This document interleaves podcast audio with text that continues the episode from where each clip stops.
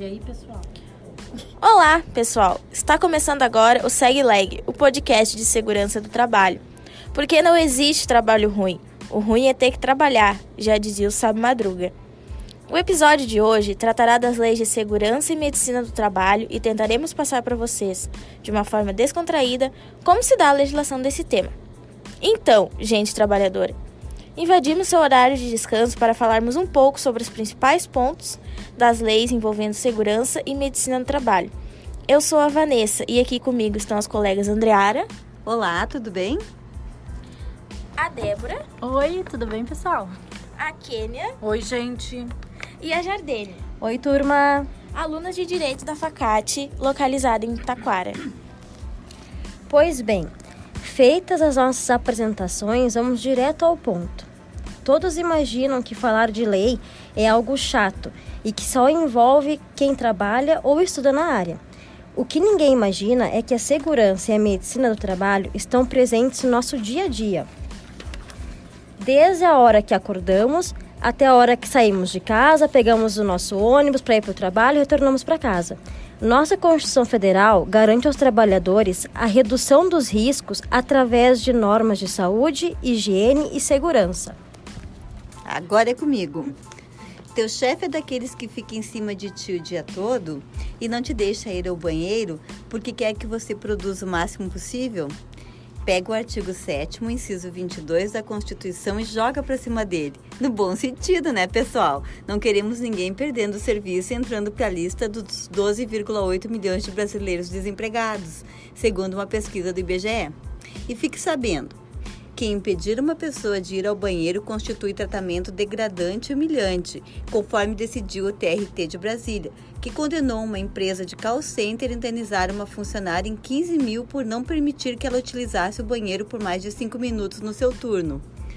Ainda temos uma recente decisão do Tribunal Superior do Trabalho que considerou que a restituição do uso do banheiro por parte do empregador excede os limites de seu poder, frente às necessidades fisiológicas do funcionário, e condenou uma empresa a pagar indenização de 10 mil a um trabalhador que tinha horário pré-estabelecido para usar o banheiro.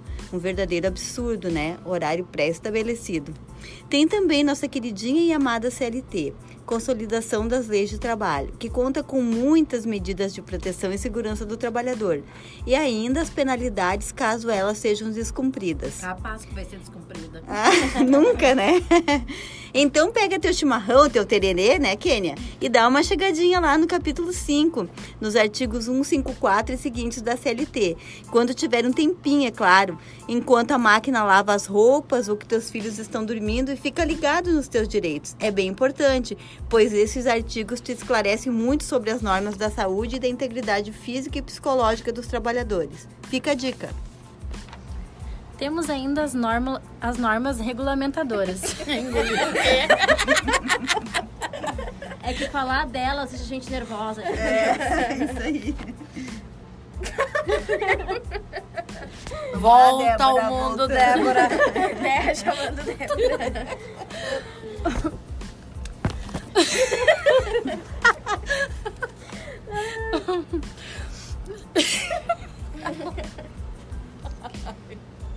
Vamos lá, Débora. Fala aí das DNRs.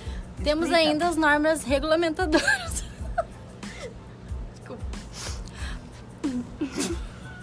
Não tô entendendo vocês. Tem uma que regulamenta o riso. Vamos atirar pra Débora.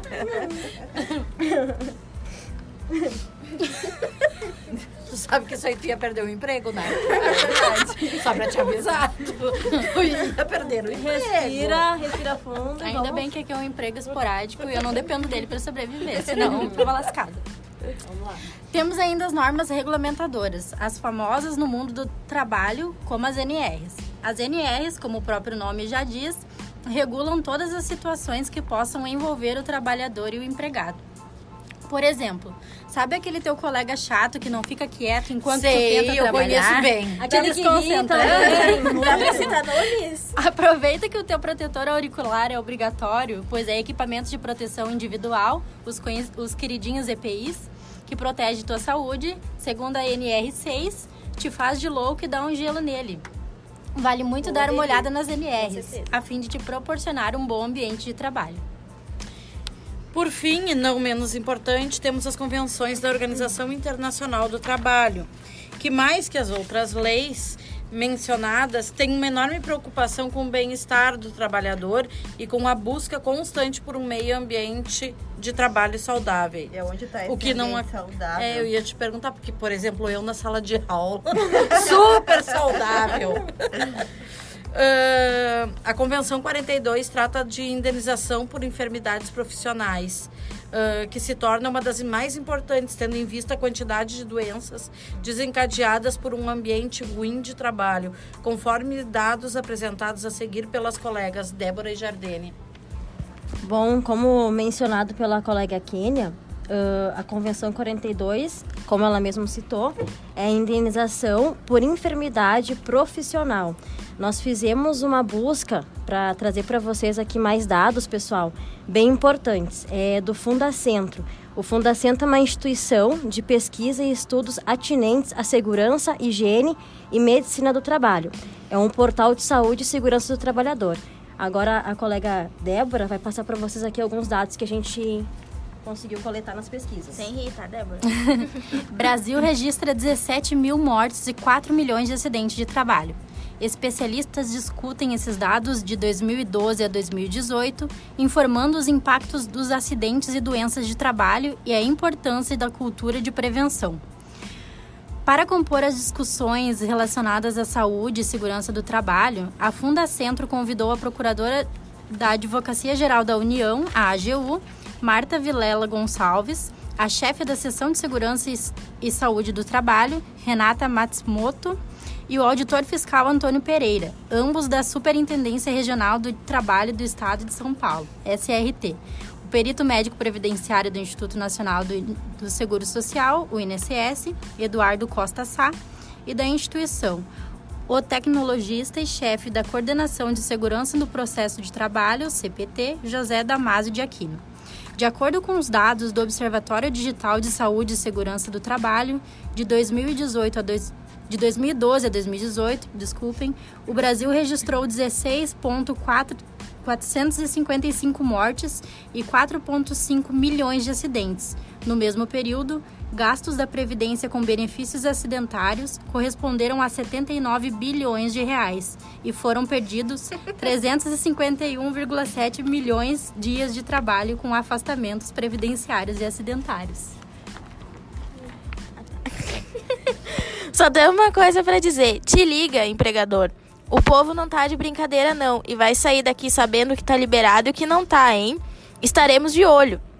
Então é isso, pessoal. Agradecemos quem ficou aqui até o final e desejamos que cada vez mais todos possam estar mais cientes dos seus direitos, a fim de que ninguém passe por cima do que te pertence. Fiquem ligados no próximo episódio de Segue Leg. Até mais, pessoal! Até, galera! Tchau, tchau. E pode fazer xixi. Pera, calma. Pera, não parei de gravar. Ô, Andrada, desbloqueei.